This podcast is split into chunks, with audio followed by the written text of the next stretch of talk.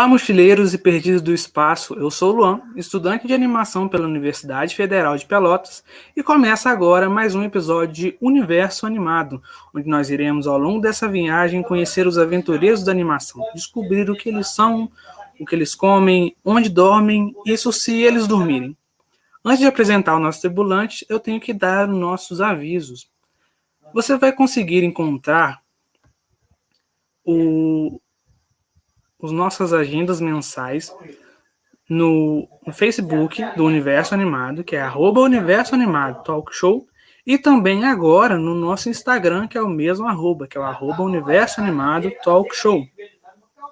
Você também pode me seguir no Instagram, que é o arroba Artionauta, e também ver algumas coisas que eu posto sobre animação e sobre arte lá. Um, as gravações elas vão estar nas seis plataformas linkadas embaixo do, na descrição e também vão ficar gravadas né, em formato de podcast, além de estarem disponíveis no YouTube. Bem, eu vou apresentar o nosso tripulante, o único sobrevivente do choque de planetas viajando pelo espaço com sua nave ultrassônica e lutando na Guerra Galáctica com apenas uma guitarra. Ele mesmo, senhoras e senhores, Gerson Rios Leme. Oi, tudo bem? Boa tarde. Prazer estar aqui com, contigo, Luan, no Universo Animado, para a gente falar um pouco sobre essa abordagem sonora das coisas. Então, um grande prazer estar aqui. Como ele falou, sou o Gerson, sou é, guitarrista, sou músico e também tenho o privilégio de ser professor da, das áreas de som dos dois cursos de cinema que a gente tem ali na Federal de Pelotas. Então, para mim é um grande privilégio estar aqui.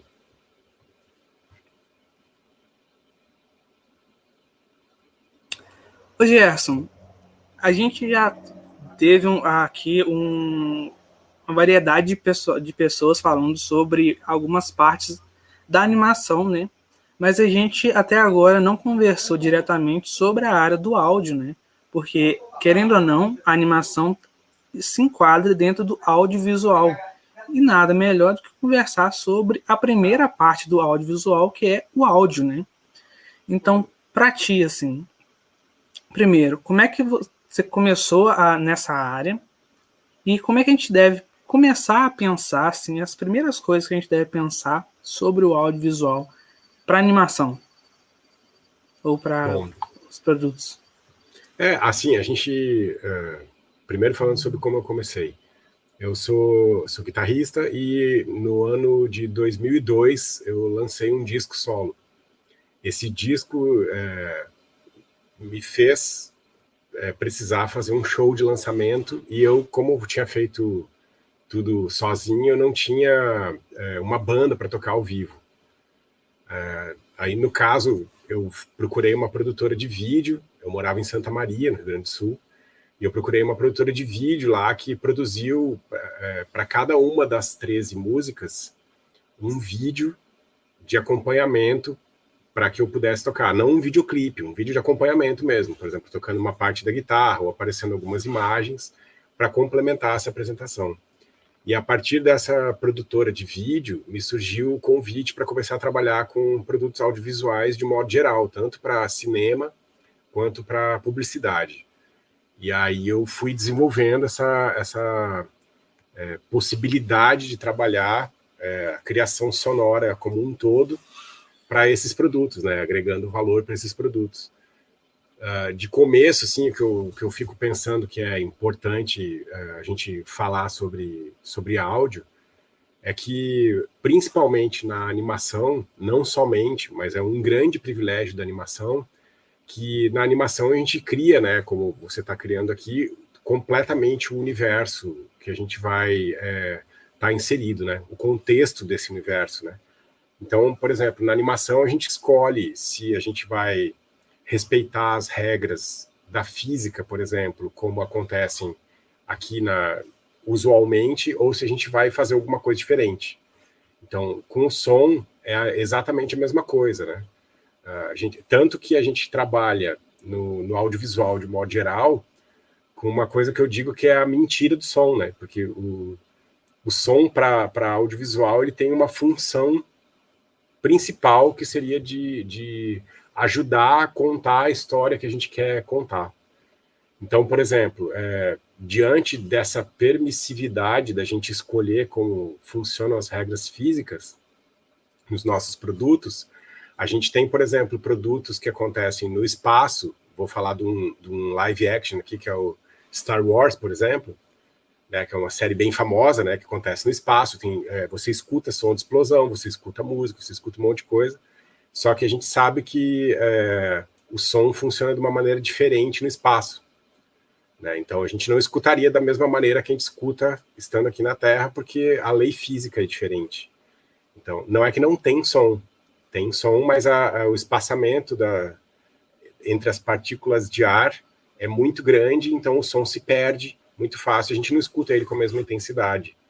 Só que a gente tem essa permissão de criar é, as características que a gente quiser no material audiovisual, porque a gente a gente que vai editar isso, a gente que vai regrar isso.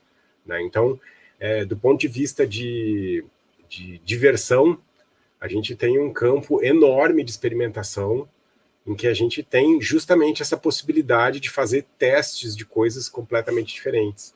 E a animação ela, ela é, é bem conhecida historicamente por é, exagerar os limites, né? seja da parte visual, da parte sonora. Né? desde o tempo lá que existia, é, quando a gente pensar, por exemplo, nas construções mais tradicionais de Walt Disney, em que, por exemplo, a gente usava a música para fazer o som de todas as ações, né? Então, é, o nome disso, inclusive, é efeito Mickey Mousing, né? Mickey Mouse, vem disso mesmo. Então, por exemplo, quando um personagem corria e, e, e batia numa parede, por exemplo, a gente tinha, na verdade, o som de um instrumento musical, fazendo os passos dele, né? O e quando ele batia, tu tinha um prato fazendo. E isso é um instrumento musical, não é assim que escuta de verdade, né? A gente às vezes nem escuta, né? Às vezes nem tem som é, tão evidente aquilo na, na, nossa vida, aqui no nosso cotidiano. E a animação tem essa, essa característica de poder é, expandir. Então, partindo desse princípio, quem trabalhar com, com animação é, já tem esse aval para poder experimentar e deve experimentar, né? Deve tentar descobrir novas maneiras de trabalhar é, com essa relação audiovisual e não só reproduzir o que já tem sido feito nesse modo de produção né, usual. Então, inicialmente, penso é, dessa maneira, né? De que a gente tem que trabalhar o material sonoro na animação, principalmente de modo mais livre e experimental possível, para poder encontrar relações que funcionem para o produto da gente. Né? Às vezes o, o filme ele nem precisa de som, né? Às vezes pode ser uma peculiaridade do filme, né? É, a caracter, as, cara, os filmes por si só, eles, eles ca acabaram caindo num processo de produção né, que, é, sei lá, tenta, não precisa me dizer, mas pensa sobre, né, quantos filmes, seja de animação ou live action, que você assiste, que você não tem voz, por exemplo, que você não tem diálogo algum, ou que você não tem música, né? Se a gente for pensar nessa questão de não presença do som, que entre aspas eu vou chamar de silêncio, né? Depois a gente pode falar mais sobre, se a gente pensar nessa, nesse tipo de construção em que a gente não tem obrigação de utilizar nada, que a gente pode utilizar tudo da maneira que a gente quiser, a gente vai ver que a maioria dos, dos filmes que a gente assiste, das produções que a gente assiste, elas apresentam todas as camadas sonoras, mas elas não se questionam muito a respeito da utilidade delas, da funcionalidade delas. Elas acabam usando porque todos os produtos têm. Então, por exemplo, se você pegar um, um um filme de animação hoje e, e, construir todo ele com, com esse efeito Mickey Mouse, em que eu estou falando do, dos primeiros Walt Disney, né, do Streaming Boat lá, né, do, né, pô, tem, tem um som de alguma coisa, um instrumento musical fazendo. Essa é uma estética que não é mais trabalhada hoje. né? Ou é raramente trabalhado hoje. Isso não é ruim, porque a gente tem transformações sobre. Uh, o que eu acho, uh, no, no, meu ponto de vista, um pouco uh, não válido, é que se abandona uma estética ao invés de tentar trabalhar ela de outras maneiras, né?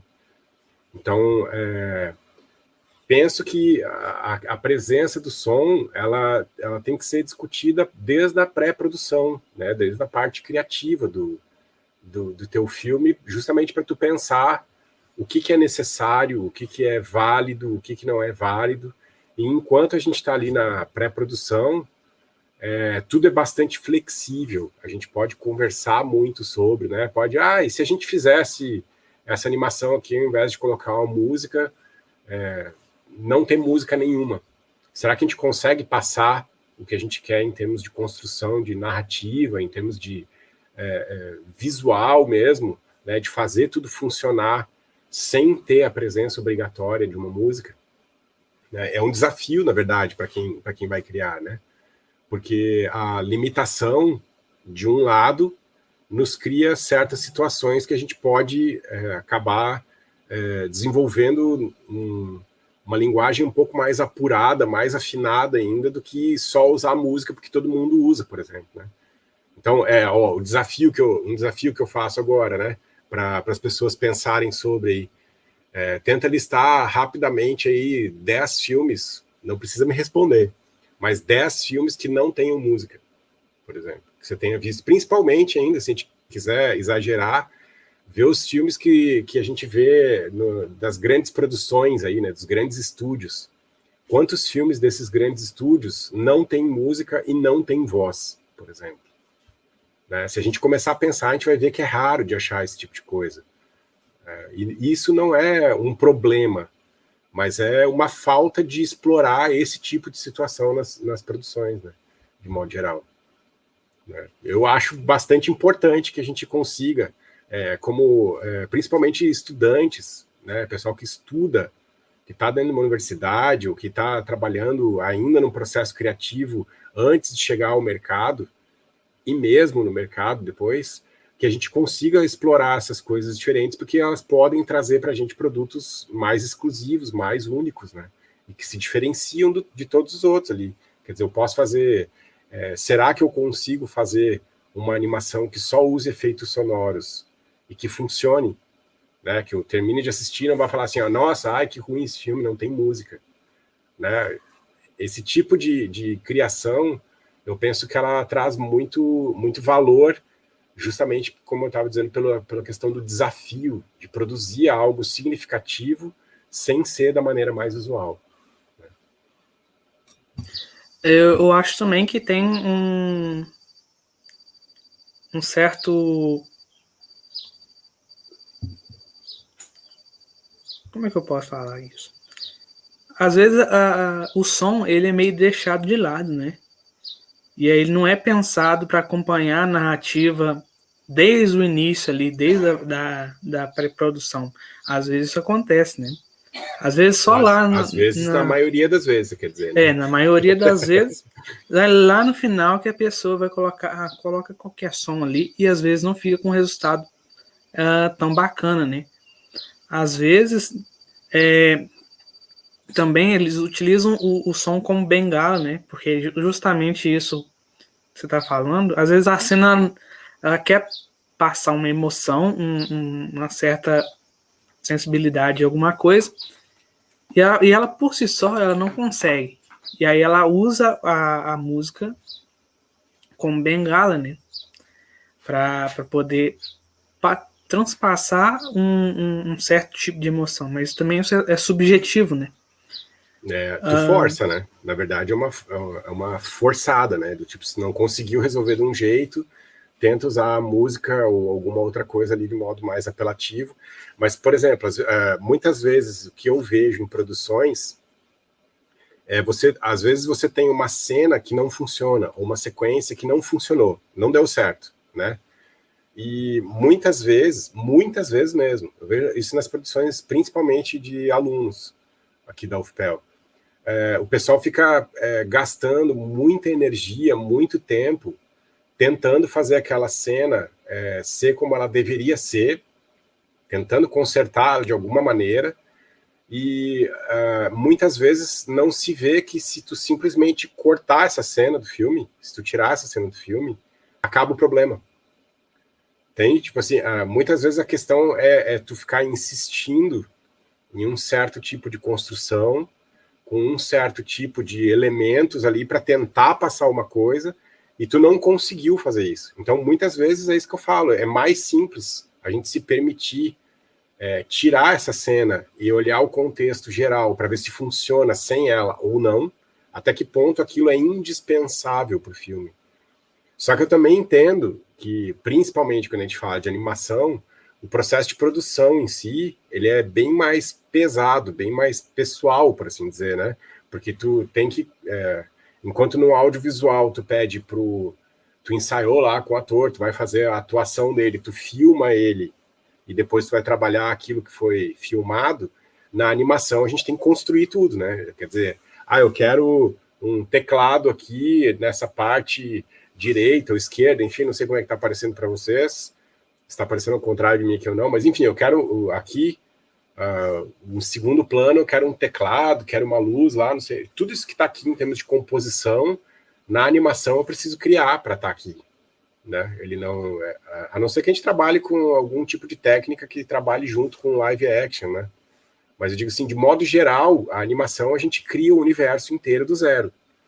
Então é, é isso dá muito mais trabalho e por esse trabalho que dá, é, é, existe esse apego e essa resistência de tirar esse trecho ali. E, e, não se pensa, por exemplo, que tu pode utilizar esse trecho que não serviu para o filme, tu pode usar ele como making off, tu pode usar ele como um extra de alguma coisa, né? Então, essa questão de utilizar a música como, como bengala, o som, né, como bengala, como muleta, né, que é, que é esse significado de, de tu tentar forçar uma realização que não deu certo. Por quê?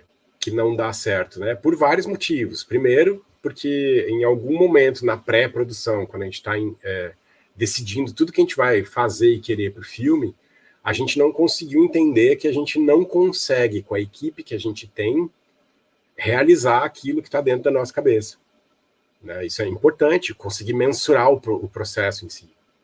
Né? A gente saber se, bom, com as condições que eu tenho aqui de produção, eu consigo realizar isso de maneira é, funcional, de modo que vá realmente é, servir para o que me precisa, ou eu não consigo fazer. Porque enquanto eu estou na pré-produção, se eu pensar sobre isso, eu tenho o poder de tomar decisão e mudar a estratégia de produção, né?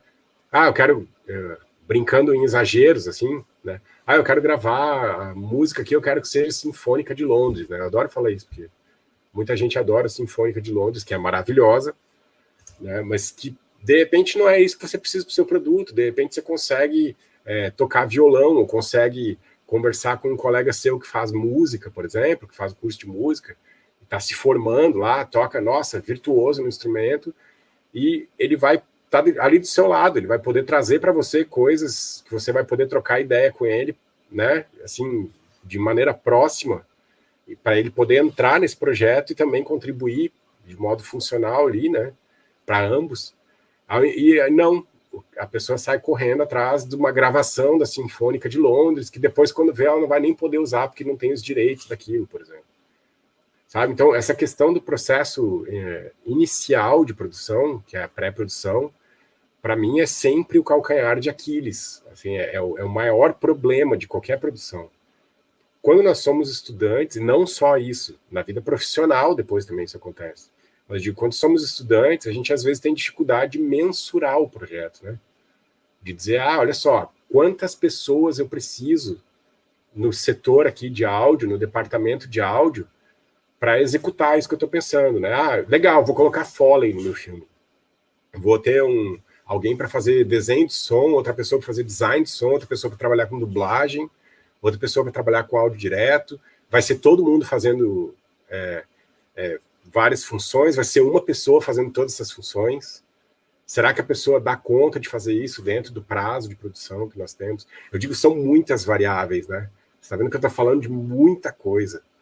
E essa muita coisa que eu tô falando, eu ainda não comecei a produzir, eu tô pré-produzindo.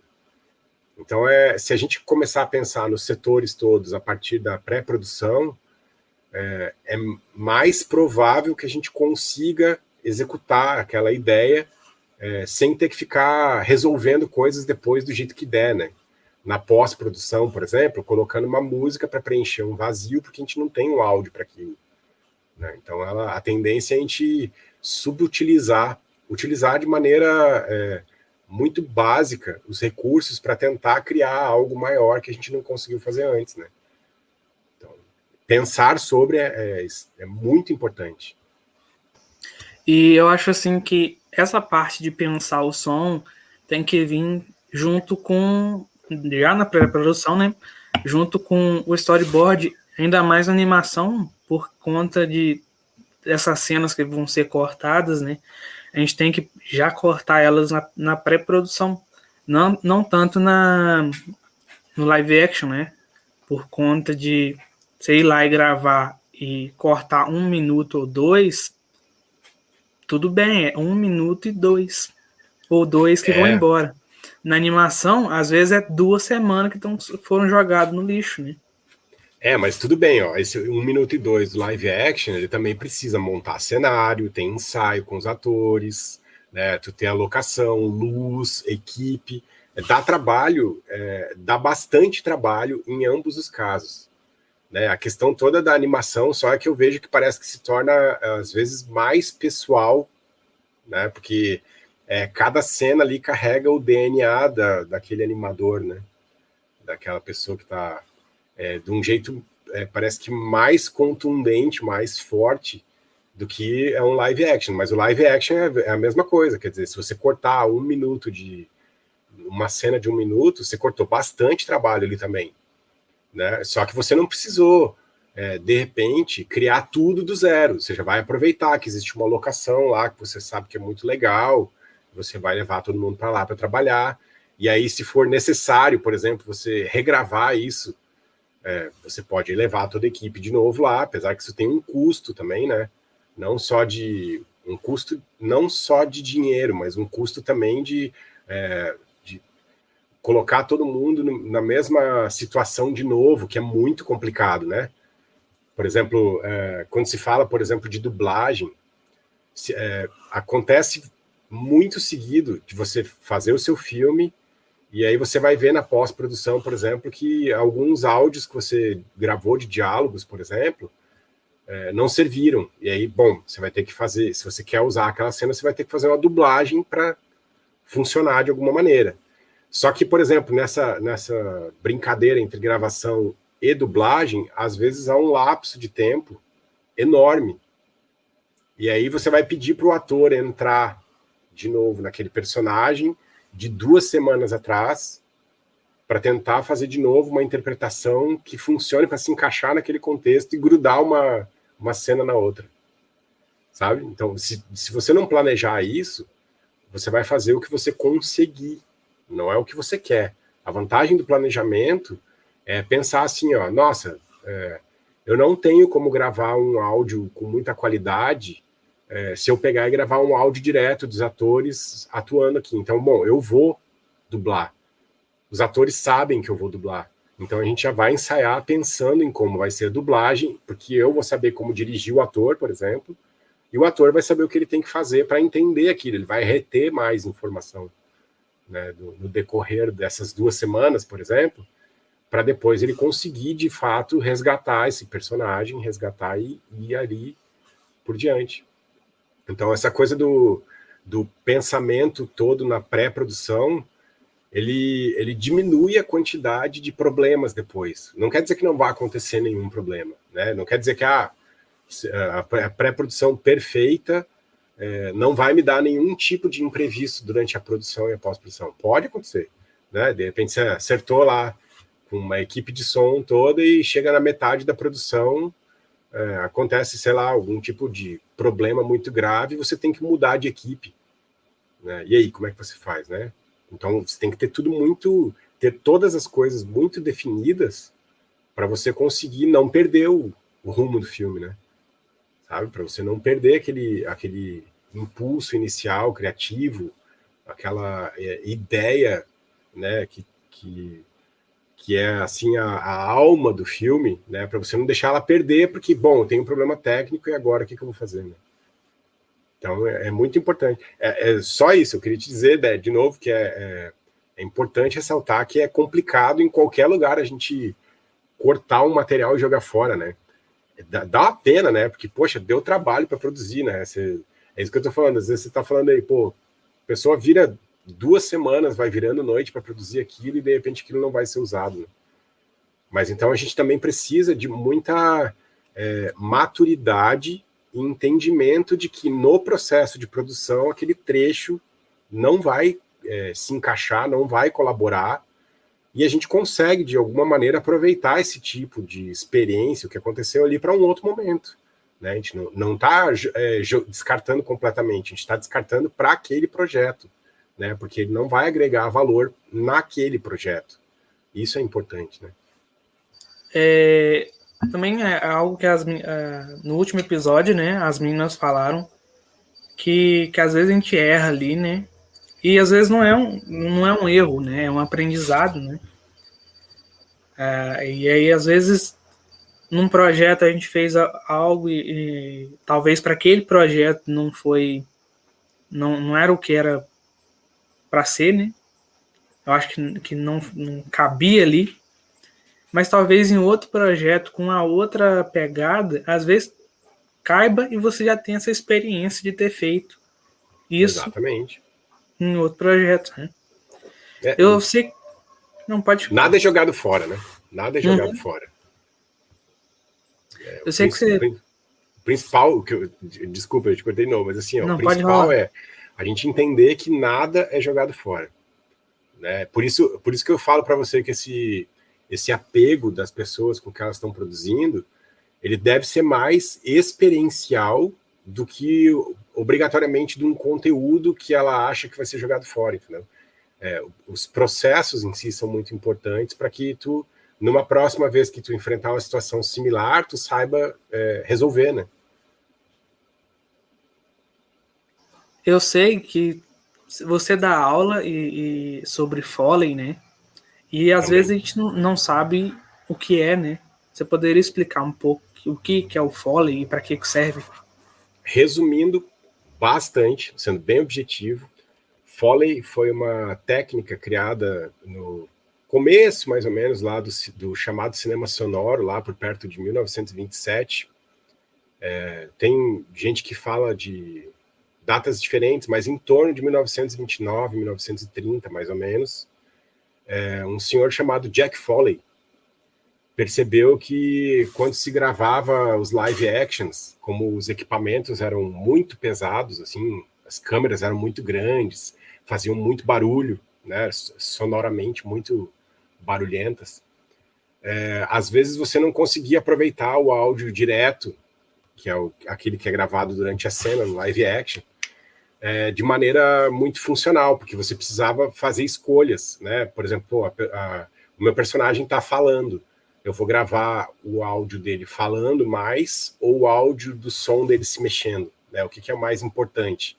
E aí você acabava gravando o diálogo, que é o principal, né, para a gente ter toda aquela carga de emoção, e alguns sons acabavam se perdendo, tipo, principalmente os sons dos passos dos personagens.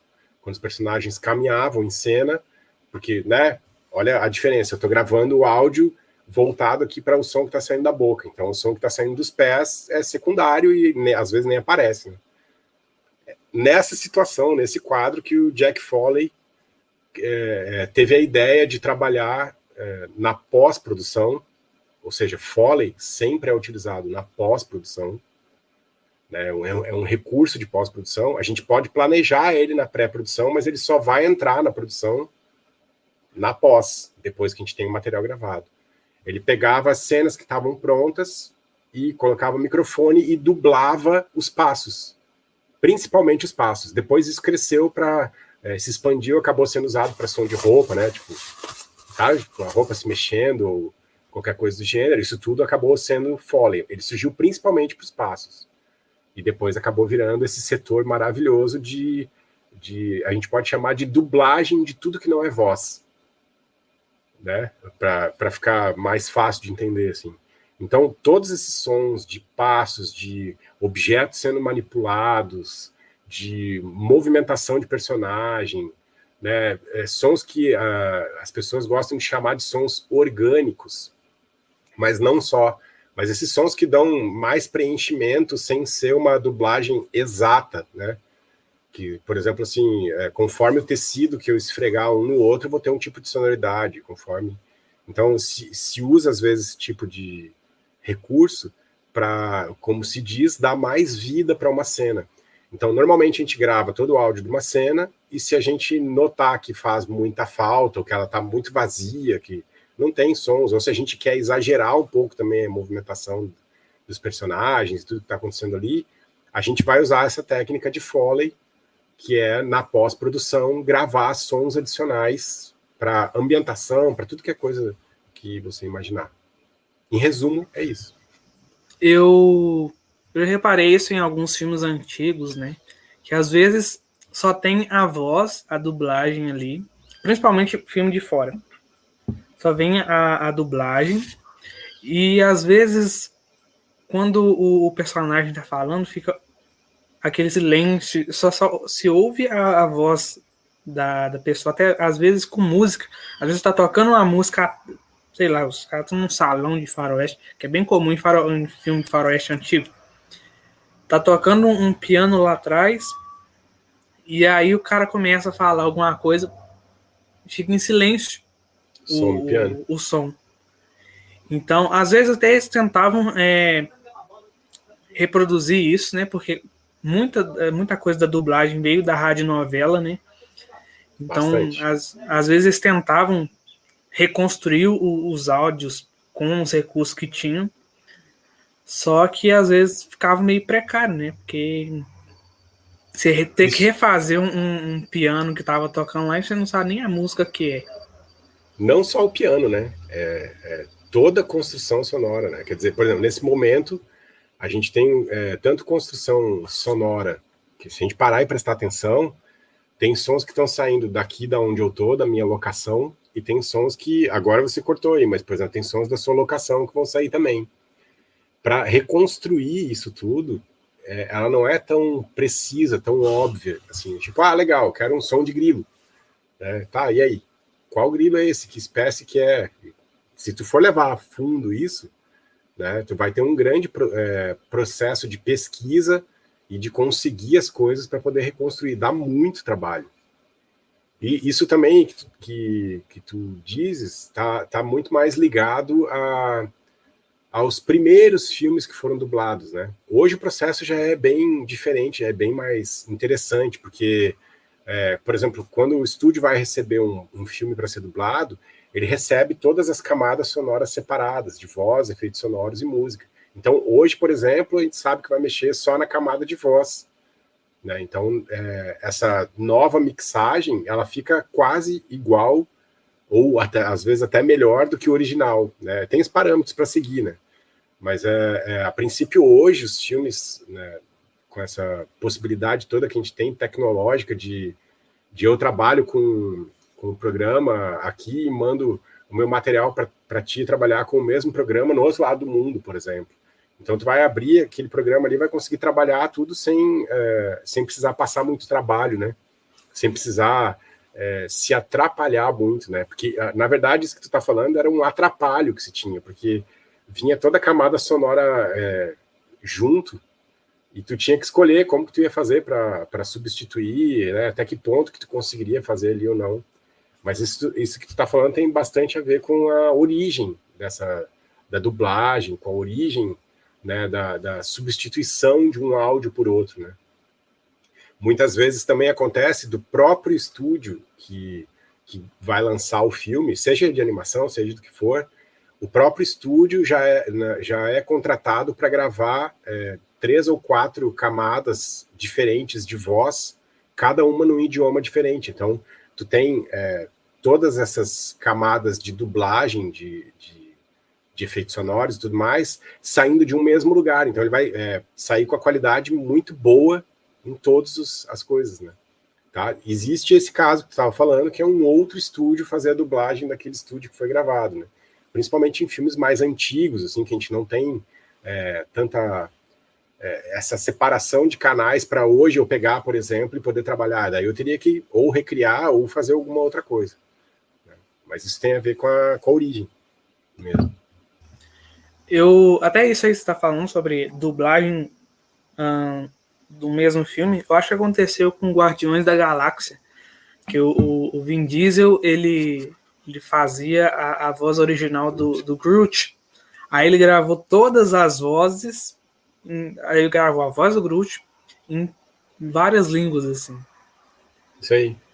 E aí já saiu o, o, o Eu Sou Groot direto assim para todo Ele formou, formou o vocabulário todo, né? Tipo assim, Exatamente. Todas, tu tinha várias expressões ali e já fez uma biblioteca que é para ser usada em tudo que é filme, porque é, é uma característica do personagem ser monossilábico, né? Quase. Isso é muito legal. E aí tu cria as bibliotecas, né? Com, é, é, o Groot é uma animação, né? Então, tu, o que tu tá vendo ali é, não é um, o Vin Diesel, né? Tanto que tem muita gente que nem sabe que é ele fazia né? a, a, voz, de tão é, funcional que ficou, tão é, legal que ficou essa combinação da voz dele com o personagem. É, uma vez eu tava assistindo, não sei se filme de época, assim, acho que até um, um, um, eu esqueci o nome do filme. É um filme sobre um cara que ele é dono de um banco, um negócio assim, Aí ele deseja que nunca tivesse nascido. Aí é atendido o desejo dele. E acho que é um, um, clássico nos Estados Unidos, mas é um filme assim que no Brasil não faz sentido nenhum. E aí eu tava assistindo um, faz tempo já, que passa no Natal, é aquele especial de Natal recorrente. E é um filme muito, muito antigo. E tinha uma dublagem mais nova. Só que o que acontece? Os áudios daquele, do filme antigão não tinha o, essas faixas separadas. Então, e até ficava meio distoante, porque a voz era uma voz muito bem tratada, muito atual, e o filme é muito antigo. E às vezes fica meio. Você olha o filme e a voz é, é muito, muito limpinha, Oh, o Alexandre falando aqui sobre o Vin Diesel motor híbrido. Grande Alexandre Mazotti. Grande. Mas, esse, esse é a gente fina também. Mas assim, às vezes, talvez o tratar o, o não, não sei como falar isso direito. Às vezes, se eu estou fazendo um filme que ele se passa em uma época diferente, ou talvez é, eu esteja fazendo um filme, está tendo uma projeção lá, por exemplo, de, de algum, alguma coisa muito antiga. Às vezes a gente tem que tratar esse áudio para deixar com uma qualidade um pouquinho diferente da, da, da normal do filme, para dar a sensação de que o, o, esse, esse filme ou essa projeção ela é mais antiga, né? Eu acho que também vai de. Muitas vezes você não consegue fazer isso, porque, por exemplo, assim, ó, tem. Uh, os filmes eles, eles têm essa possibilidade de tu gravar para projeção, depois o formato final em mono, estéreo, surround, é, Dolby Atmos, tem vários formatos, né? Quadrifônico, enfim, 3D, tem binaural, né? Tem assim, cada um desses que eu tô falando é um tratamento diferente final. Só que, uh, dependendo do, de como o filme foi feito, se, o, se ele já está finalizado, mixado ali, masterizado no formato mono, quer dizer que ele tem um canal só de áudio que juntou todas as coisas que estiverem acontecendo sonoramente no filme em um único canal. Então a gente não consegue, quando ele já juntou e finalizou, a gente não consegue mais fazer a engenharia reversa né, que seria separar todos esses canais. E aí se faz o que dá mesmo, né? Não tem é, muito como recuperar, assim, porque é um trabalho muito grande, né? Que a gente estava falando. Imagina que você tem é, de modo bem geral. Não sei se você está escutando que está chovendo muito aqui, tá? Mas muito assim, ó, mesmo. Se, se cair aqui, tu não te assusta. Mas é o que eu estava falando é que assim, se você pegar, por exemplo, esse áudio que já está em mono e que não tem mais como separar, é, para você pegar e substituir ele, você vai ter que criar a camada de voz, a camada de efeitos sonoros e a camada de música, se tiver. Então, é muita coisa. Se você partir do princípio que, por exemplo, a maioria dos filmes mais antigos, é, eles, eles trabalham com a composição instrumental de que é uma orquestra né? Tipo assim, normalmente é uma orquestra tocando, um pequeno grupo é, orquestral, uma, um pequeno grupo sinfônico. E aí o que, que acontece com isso tudo? Imagina você pegar, por exemplo, uma orquestra grande lá, como estava brincando com a Sinfônica de Londres, né? Você pega uma orquestra lá com mais de 40 instrumentistas, e aí naquele filme você precisa substituir a Sinfônica de Londres, né? Daí só para música você vai ter que conseguir os 40 instrumentistas, ensaiar o repertório, não, não dá, né? Assim, você não consegue fazer de novo a mesma coisa, sabe? Nem, nem é, não há tempo nem verba para isso, né? Porque para remontar tudo isso é um trabalho muito grande. Né? Coisas que às vezes, é aquilo que a gente fala, né? Se você pegar um microfone, colocar ele como ele está, por exemplo, aqui no meu ambiente ou no seu ambiente, esse microfone que está no seu ambiente está juntando todas as camadas sonoras que estão acontecendo aí e está trazendo essas camadas para quem estiver escutando, né? Agora, você imagina ter que reconstruir totalmente essa camada sonora sua e essa minha para compor todo o áudio do que a gente está escutando. Né? Se você abrir microfone aí, quem estiver escutando é, em casa isso ou assistindo é, essa nossa conversa, eles vão estar tá ainda juntando tudo que tem no meu ambiente com tudo que tem no seu ambiente e isso eles vão estar escutando num lugar só. Agora, imagina reconstruir tudo isso, né? A gente está falando de um material de hoje, contemporâneo. Já seria complicadíssimo reconstruir isso, né? Então, você volta isso lá para o cinema da década de 70, década de 60, né? Vai indo para os filmes, quanto mais antigo, mais rudimentar um pouco essa tecnologia, né? Dos aportes. Eu acho interessante isso que você falou sobre o a Filarmônica e Sinfônica de Londres lá, é. Exatamente, a Sinfônica de Londres. E às vezes a gente quer uns negócios tão absurdos, né, para as produções da gente. E, e talvez um, um, colega mesmo do, do, do curso de música também daria conta para fazer. Até mesmo porque eu moro na casa do estudante Pra quem não sabe, o UFPEL tem uma casa do estudante, que mora os estudantes. A ideia é essa. e aí, às vezes, lá tem bastante gente do, do curso de música, né? Então, eu conheço de, é, pessoa que estuda violão é, erudito, violino, tem pessoal do clarinete, e de vez em quando tem alguém que toca é, flauta. E às vezes a gente fica ali. É um lugar muito bacana para um cineasta, um estudante de cinema morar. Porque além de você conviver com um monte de gente e, e ter é, gente para se inspirar em personagem, você também tem sons muito variados ali, né? A gente, inclusive, de todas negócio... as épocas, né? Exatamente, sabe? tanto a gente consegue ouvir alguém tocando um, um bar, quanto consegue escutar alguém tocando um, um sertanejo, um, música funk. contemporânea.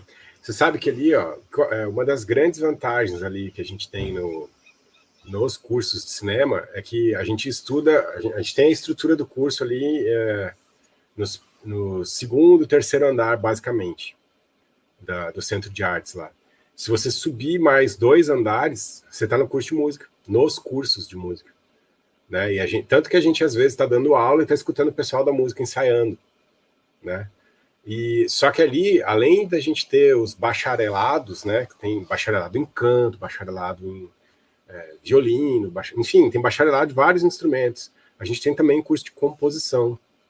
E o curso de composição, ele é, é um dos que, justamente para ensinar técnicas composicionais para os alunos, eles passam por muitos dos períodos históricos, né? Desde lá de antes do Johann Sebastian Bach até os dias de hoje, né? Então, é muito material que se tem ali disponível, né? Para conversar com os colegas que estão estudando, para conversar, poder tirar dúvida com um professor direto, né? Então, eu digo assim, é, é, um, é um universo, nosso universo ele é muito rico.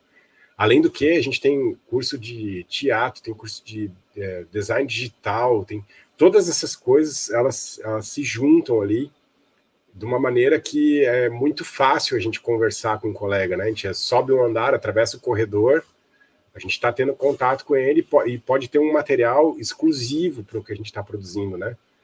Eu falo da Sinfônica de Londres como exagero para mostrar uma coisa inacessível, né? entre aspas, inacessível, porque é de fora do país, de outro é, é, tipo de produção, e, com, e que isso in, in, inclui um custo, né? Operacional para poder ser realizado, né?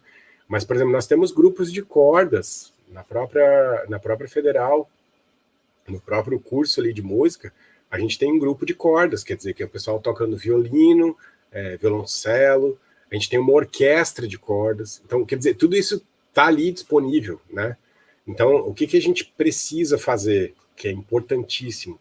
Atravessar corredores, né, e conversar com as pessoas, né, ver, pô, esse semestre tem, é, estão montando lá uma, por exemplo, uma peça lá que tem um coral da universidade, né, como que a gente pode utilizar isso para um filme nosso, né, para um produto de animação nosso?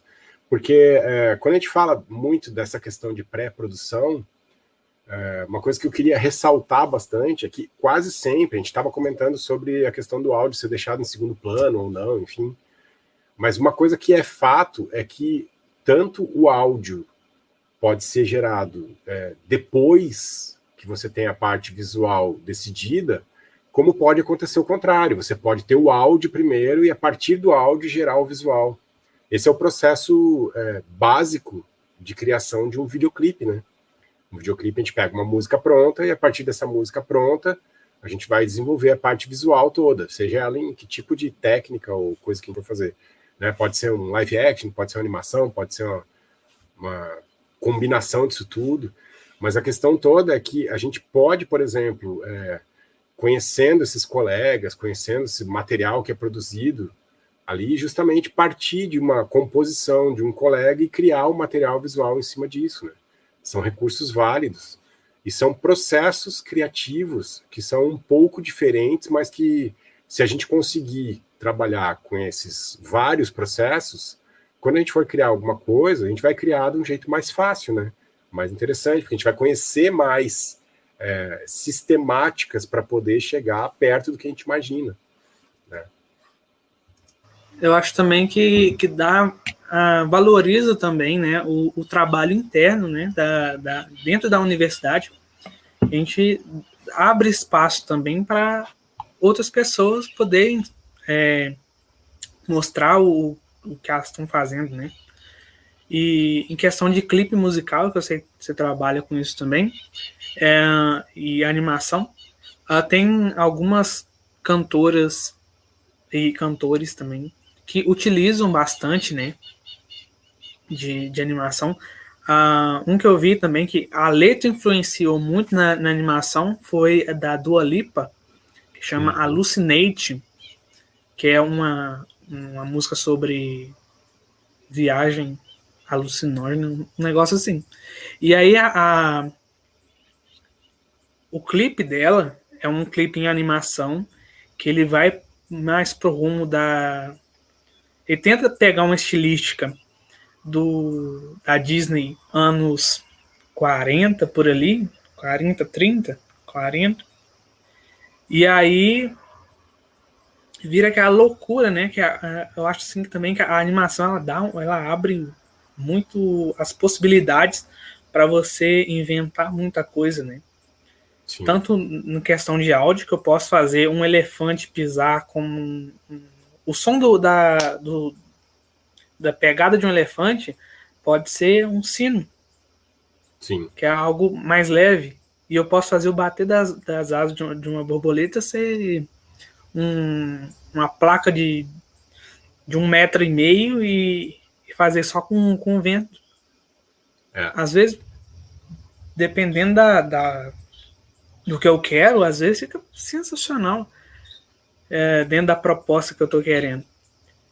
E, e às vezes, assim, cê, talvez eu queira fazer um filme que ele, ele talvez no, no, no live action também dá para fazer isso, com certeza, de colocar outros sons que não são daquelas coisas, na verdade, que é até mesmo o, o propósito, não o propósito, mas um, uma das coisas que o Foley pode, pode trazer, né, que é colocar esses, esses sons a mais que não teriam na realidade, né, essa, mudar essa percepção de, de realidade e, e enriquecer mais a obra, né? É, é, isso aí, por exemplo, são funções assim de foley, desenho de som, design de som. A gente tem muitos campos é, que possibilitam que a gente faça uma construção na real do jeito que a gente quiser. Né? Seja para animação, seja para live action, dá trabalho, né? Mas para a gente conhecer essas possibilidades, a gente precisa, antes de qualquer coisa, se permitir experimentação. Né? Então, por exemplo, é, brincando, no momento que você fala, ah, eu posso colocar o som do, do, do elefante caminhando como sendo um sino. Pode, mas você só vai pensar nesse tipo de coisa se você se permitir desligar o visual do sonoro para criar novas possibilidades de conexão entendeu? E experimentar para ver o que, que funciona ou não. Às vezes é aquilo que a gente falava também, de um, um, essa ideia de ter, por exemplo, um elefante pisando com o som de sino numa produção não vai funcionar, mas ela vai ficar perfeita em outra produção. Então a gente precisa é, ter muito vocabulário, a gente precisa experimentar essas combinações para justamente que a gente consiga ter repertório. E no caso de, falando especificamente de estudantes de cinema, estudantes de animação e de live action ali, do audiovisual, o momento que vocês têm para experimentar livremente é na academia. Entende? Então tu pode, tu pode e deve experimentar. Tu pode aprender a fazer a, a, a produção da maneira tradicional também, não é problema algum, mas tu, tu deve experimentar. Ali é o espaço que você pode experimentar sem uma cobrança de mercado, por exemplo, entende? E descobrir novas possibilidades estéticas, novas possibilidades artísticas, técnicas, né? É, é fundamental essa experimentação, justamente para que a gente possa é, criar essas possibilidades de atuação para nós mesmos, né? Por exemplo, ah, de repente, quando vê, você gosta muito de trabalhar com videoclipe e também gosta de trabalhar com animação. É, poxa, dentro da academia é um lugar que você tem para poder juntar essas coisas e testar essas possibilidades todas, né? Você estava falando, eu trabalho com, é, eu sou responsável pela cadeira de videoclipe. E essa cadeira de videoclipe, é, de propósito, eu deixo ela aberta no mesmo semestre para alunos da animação, alunos do, do audiovisual e também para alunos do design digital. Por quê? Para juntar pessoas é, que sejam que tragam sistemáticas de produção diferentes para que elas possam, de modo colaborativo, criar coisas que elas podem fazer como elas quiserem, porque o videoclipe te dá essa abertura também, né? Mas o que, que eu estou querendo falar com isso? É um momento em que, por exemplo, o aluno da animação e o aluno do audiovisual podem sentar juntos e escolher o que eles vão fazer juntos. Normalmente os produtos são mais segmentados, o pessoal da animação trabalha mais com o pessoal da animação mesmo. E o pessoal do live action, do audiovisual, trabalha mais com audiovisual. É, essa cadeira, por exemplo, de videoclipe, ela é uma optativa, mas ela é, é, foi direcionada para que se possa ter esse momento de experimentação conjunta entre sujeitos de cursos diferentes, assim, sabe? Então, acho é, que é um momento muito rico e saem produtos ali que funcionam, tem outros produtos que não dão certos, não dão certo. É, tem mas a questão toda é o processo em si, sabe? Tipo, você trabalhar aquilo e entender que, ah, por que que não funcionou o que eu, o que eu fiz? ou por que, que deu certo o que eu fiz. O processo em si, para mim, ele é, ele é muito mais significativo do que obrigatoriamente só o resultado. Né? O, o Gerson, eu acho interessante essa cadeira porque talvez saia bastante coisa do, do tipo gorilas, que a gente tem alguns videoclipes do gorilas que são totalmente animados e a gente também tem uh, alguns videoclipes deles que são em live action, né? É. A questão toda, a questão toda é que assim a cadeira uh, em si, ela não te não te força nada. A única coisa que tu tem que fazer é entregar um videoclipe no final. Eu não, não dito que tipo de técnica tu tem que fazer, não dito nada disso. A questão, inclusive, é, para não dizer que não tem exigência nenhuma, a minha exigência é que o material sonoro da banda, do artista, enfim, seja bem gravado. Só isso. Né? E de preferência, não obrigatoriamente, de preferência que seja de um artista local aqui, porque justamente para fomentar essa, essa, esse mercado local, né? Fazer as pessoas conversarem. Já teve, a gente já teve casos ali de ex-alunos ali, de egressos, que saíram dali, é, fizeram, por exemplo, o TCC deles como um videoclipe com um grupo local e saíram dali e continuaram trabalhando, aí trabalhando profissionalmente, é, fazendo mais videoclipes para esse mesmo grupo e para outros públicos também.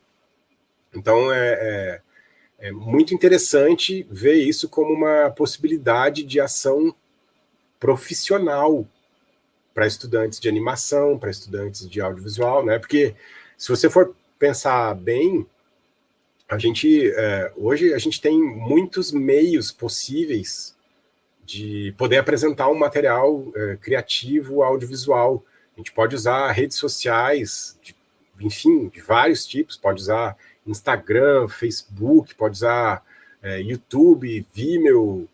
A gente pode fazer, assim, a gente tem muito mercado, muito mercado, né? Do mesmo modo, a gente tem os produtos é, que as pessoas já pensam em fazer aí para os streamings, tipo Netflix ou né, outros tantos que estão aparecendo, que as pessoas.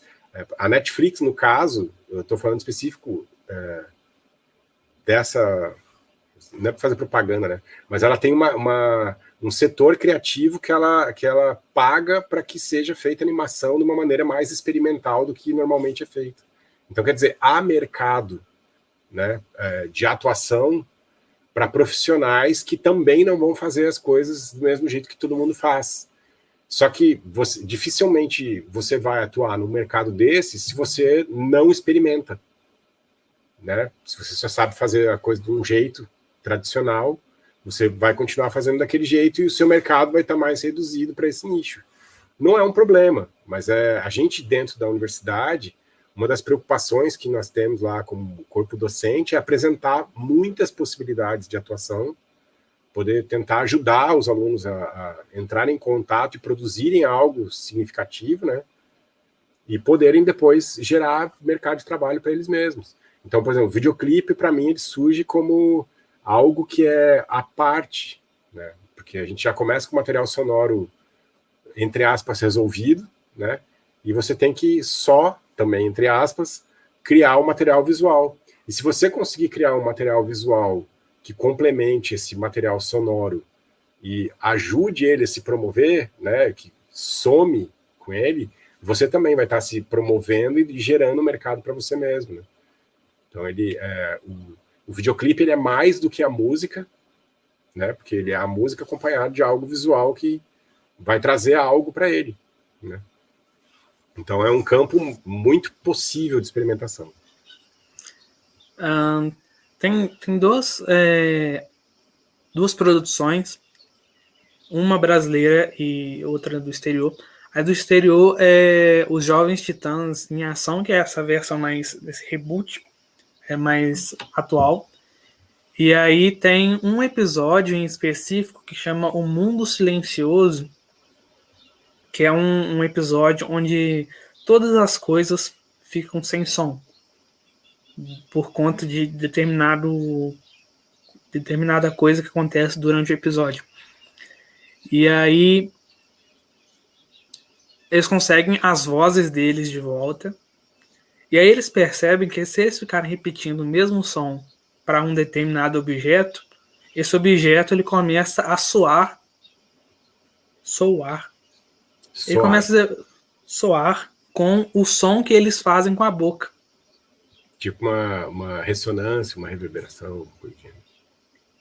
Sim, entende? Aí, tipo assim, e aí, a partir disso, eles começam a reconstruir os sons do mundo a partir das próprias vozes. E aí Bom, eu achei, eu achei esse episódio muito interessante. É, é bem interessante. O Mundo Silencioso. E também tem uma. A, quando tinha o Anima TV, o Anima TV, tinha um, um, produto que eu acho que infelizmente não passou para a próxima fase, porque quem não sabe, o Anima TV ele era um, um, edital. E aí que eu acho que quem passou foi o Tromba Trem no Anima TV. Eu não sei se tem o outro que, que passou. Mas tinha um chamado Vai Dar Samba, que era uma animação sobre música popular brasileira, né? Mais pro lado do samba. E aí cada episódio teria um. Eh, contando sobre a história da, da música brasileira. E, e sempre teria um clipezinho ali, assim, com os personagens cantando alguma música. Eu acho isso muito interessante, sabe? A trazer Legal. isso é, para as crianças também, porque tanto como o o Animania, que era o programa do QA, trazia as pessoas para animação, eu acho que a animação que tem um foco na música e no áudio também traz as pessoas para perto do áudio e para a produção do áudio, né? Tem um produto, um produto, chamando de produto porque é finalizado e é apresentado assim, né? Nacional, que eu acho genial, que ele é. Não é que ele é para criança, mas as crianças adoram, né? Que se chama Mônica Toy, que é assim, ó, é muito lúdico e, e interessante porque ele é, são os personagens da turma da Mônica, de verdade, produzido pela pela Maurício de Souza Produções lá. E o que é interessante é que, é, dependendo do episódio, 100% dos sons são feitos com, com onomatopeia, né? Com, com sons da boca, como a gente fala, né? Então os passos são né? Pá, pum, é tudo é tudo desse jeito. Em alguns episódios tu tem um, um contrabaixo elétrico lá fazendo alguma coisa, mas normalmente é, é Elétrico-acústico, agora me lembro. Mas é, normalmente é um instrumento musical que aparece muito esporadicamente e 90% para mais do material sonoro ele, é, ele, é feito totalmente com sons da, da boca, né? Então é, é, não tem diálogos, inclusive, né? E tu, e tu consegue inclusive separar a camada de efeitos sonoros da camada de música, né? Com sendo feito mais ou menos com, com a mesma fonte, né? Então é, é um produto que tem várias. Tu encontra no YouTube, assim, pelo menos eu assistia sempre no YouTube, com a minha filha, por sinal. E é, são assim episódios curtinhos, mas o que me chamou a atenção foi a possibilidade deles experimentarem. Né? Eles experimentaram com o som ali e tiveram um resultado maravilhoso, no meu ponto de vista, né? Não só no meu, mas eu digo no meu ponto de vista, é, o que se tem de experimentação ali é super original dentro do que a gente vê hoje, por exemplo, é, um, um, um, estúdio como o que produz material da Mônica não, não produziu isso por falta de recurso, por exemplo, não produziu as coisas dessa maneira por falta de recurso. Né? Eles tiveram lá uma pré-produção e falaram: e se a gente fizesse todos os sons, ao invés de usar efeitos sonoros tradicionais, fazer tudo com a, com a voz, né? Como seria? Né? Alguém deu a ideia, alguém comprou a ideia, alguém produziu, e o produto tá ali muito bem resolvido. Tem, não sei, não sei nem quantas temporadas tem, são várias temporadas. Assim, não sei se são cinco, seis ou mais do que isso. Cada uma delas com muitos trechinhos pequenininhos. Mônica Toy. Procurem isso, vocês vão é, se deliciar com um produto nacional de animação que tem todos os efeitos sonoros feitos com, com a voz. Eu acho maravilhoso esse tipo de coisa. Esse é, é o tipo de coisa que quando a gente assiste, ele, ele, é experimental de várias maneiras, porque ele é muito curtinho, então as narrativas são resolvidas de outra maneira. né? Os personagens, é, se for olhar, não é o, personagem da Mônica tradicional como é, você vai ver que o traço dele é um pouco diferente. Então ele é experimental em diversos aspectos. É um dos produtos que eu acho, é, penso que são mais bem sucedidos, assim, em termos de experimentação sem perder a identidade, sabe? É, do, do, mercado nacional, assim, para mim. É, gosto muito de todos os aspectos, inclusive do aspecto sonoro. É, assim, e para quem está começando na, a, se interessar por, por essa parte da, da produção de áudio, de, de edição de áudio, de produção de áudio, o que, que você conseguiria, o que, que você indicaria assim, para começar a, a, estudar sobre esse assunto? Muito, muito mesmo. É, assistir a filmes e tudo mais que vocês puderem com com critério analítico, assim, né? Começar a prestar atenção de verdade no som das coisas que vocês assistem, porque muita coisa às vezes a gente não presta atenção porque a gente não tem costume de escutar. Né? Então a gente tem que aprender a escutar primeiro, apreciar, para depois começar a entender como que a gente pode organizar o material sonoro. Né? Hoje a gente tem é, é, é uma coisa muito boa, a gente tem até a possibilidade de produzir todo o áudio de um curta-metragem, se quiser, só no seu celular, por exemplo, dependendo de modelo de programa e tudo mais, o que é um privilégio no dia de hoje, né? Então a gente tem recursos aí que é, seria legal de começar a trabalhar, por exemplo, como um software gratuito de edição de áudio, para você poder gravar, editar e finalizar som, tentar combinar isso com algum software de vídeo, ou mesmo trazer, pegar vídeo do YouTube, é, colocar é, nesse vídeo do YouTube, por exemplo, é, fazer uma, uma trilha em cima de um material audiovisual para ir testando possibilidades, né? Tem que testar possibilidades, assim, se divertir com isso, descobrir esses programas e fazer essas combinações, explorar sons que são feitos só com a voz, tentar trabalhar com pesquisa de biblioteca sonora na internet, tem muita biblioteca gratuita e boa, é, tentar produzir sons, né? Tipo, o que que acontece? Como que eu vou gravar o som desse carro se eu só tenho meu celular. Dá para fazer? Dá para fazer. Dá trabalho? É um pouco mais complicado às vezes? É, porque quanto mais variáveis a gente tem, mais complicado combinar e equilibrar elas vai ser, né? Mas é uma questão de costume, de prática. Então, é, é o principal que eu penso é, é, apreciar muitos filmes, né? Assistir muitos filmes, até aqueles do estilo que tu não gosta muito? Ah, por exemplo, sei lá, eu tô brincando, né? Ah, não gosto de filme romântico. Não, mas assiste para entender como que o som funciona naquele tipo de filme, né? Porque às vezes é, é isso que vai te dar elemento para poder trabalhar o som de uma maneira mais autêntica depois, né? Vai te dar é, mais continuidade nas coisas, enfim. Mas é isso, apreciar bastante, testar coisas, combinar com esses materiais todos. A gente tem que aprender a mexer com software de alguma maneira, já que é, do mesmo jeito que a gente tem bastante recurso, hoje a gente acumula funções, né? A gente já falou sobre isso, né? Por exemplo, é muito comum a pessoa, uma pessoa sozinha fazer todo o áudio de uma produção, né? Música, é, gravar áudio direto, depois fazer mixagem lá, edição, compor é, toda a trilha, gravar, finalizar, entregar, né? Então ele está acumulando função, né? Por um lado é bom porque a gente aprende a fazer bastante coisa, né? Mas é, a gente também é importante a gente começar a entender até onde a gente consegue ir em cada função. Né? Experimentação e apreciação, para mim, são as coisas mais fundamentais. Assim.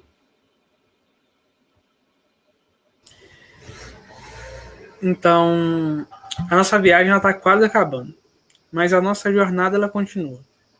Eu agradeço muito, Gerson, por estar aqui conversando com a gente é, é, muito gratificante poder conversar sobre esse assunto, né, sobre o áudio, que é uma parte tão importante da, da produção audiovisual, né? E eu gostaria, antes de pedir a, a dica do convidado, para você passar algum contato, um, um Instagram, talvez, um e-mail. No Instagram, principalmente, lá é quem quiser entrar em contato, eu publico bastante coisa, tem um perfil, tá aí o perfil, obrigado. né? Eu ia falar, tá aí, ó, é arroba Gerson Rios Leme, meu nome mesmo. Lá eu tento trazer um pouco de tudo que, que eu estudo, de tudo que eu trabalho, é, em em doses homeopáticas, né? Lá tem dica de livro, tem, enfim, tem uma série de coisas.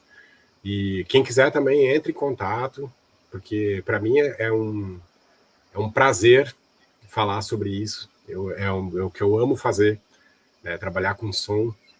É, então, me procurem mesmo, assim, porque é um prazer.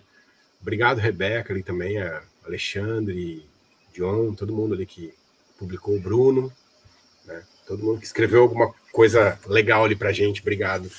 Rebeca, colega lá também. É, eu queria só ressaltar mais uma vez que todas as nossas agendas é, mensais elas vão estar tanto no Facebook quanto no Instagram, que é arroba Universo Animado Talk Show. E também as minhas redes sociais, você pode me seguir no Instagram, que é o arroba Artionauta. E lá eu vou estar tá postando alguma coisa sobre desenho, animação, etc.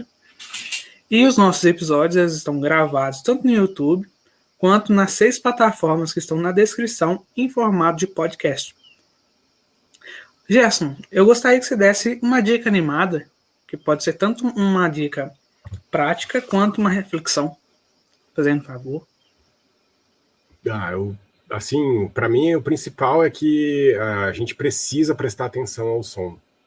Né? Não só a questão de produção de som, mas ao som que está ao nosso redor, ao som que nós produzimos, né? Nosso protagonismo sonoro, né? Porque quando a gente começa a ter um pouco mais de consciência disso, é, serve também para a gente produzir filme, mas serve também para a gente ter uma vida mais saudável, porque é, o som traz, é, querendo ou não querendo, ele às vezes pode ser responsável por trazer até doenças para a gente, distúrbios, né, de você não conseguir dormir direito, de você. Então é importante para nossa saúde que a gente tenha é, mais consciência sonora, tá? Isso é como consequência vai para vai para nossa produção de filme. Mas o principal é isso, consciência sonora, desenvolvimento da consciência sonora. Para mim é o principal. Obrigado, Bruno. Muito obrigado, tá, Gerson? Então, até a próxima viagem intergaláctica. E aí a gente fica se perguntando quem é que vai ser o nosso próximo tripulante. Continue nos acompanhando para saber mais. A frase do dia é: Muitos do que fazemos é efêmero e rapidamente esquecido, até por nós mesmos. Por isso é gratificante ter algo que você fez permanecendo na memória das pessoas. Essa frase é do John Williams, uhum. o compositor. Então é isso. Muito compôs, obrigado. Né? compôs Star Wars, Indiana Jones, Superman, ET, entre outras coisas. Né? Sim, é esse mesmo. Mas é muito, isso. Muito obrigado também pelo espaço, muito obrigado pela paciência de todo mundo que escutou aí. E mais uma vez ressaltar que assim, ó, entre em contato, que para mim é um prazer falar sobre. Muito obrigado, Gerson. Até mais, pessoal, e até a próxima viagem.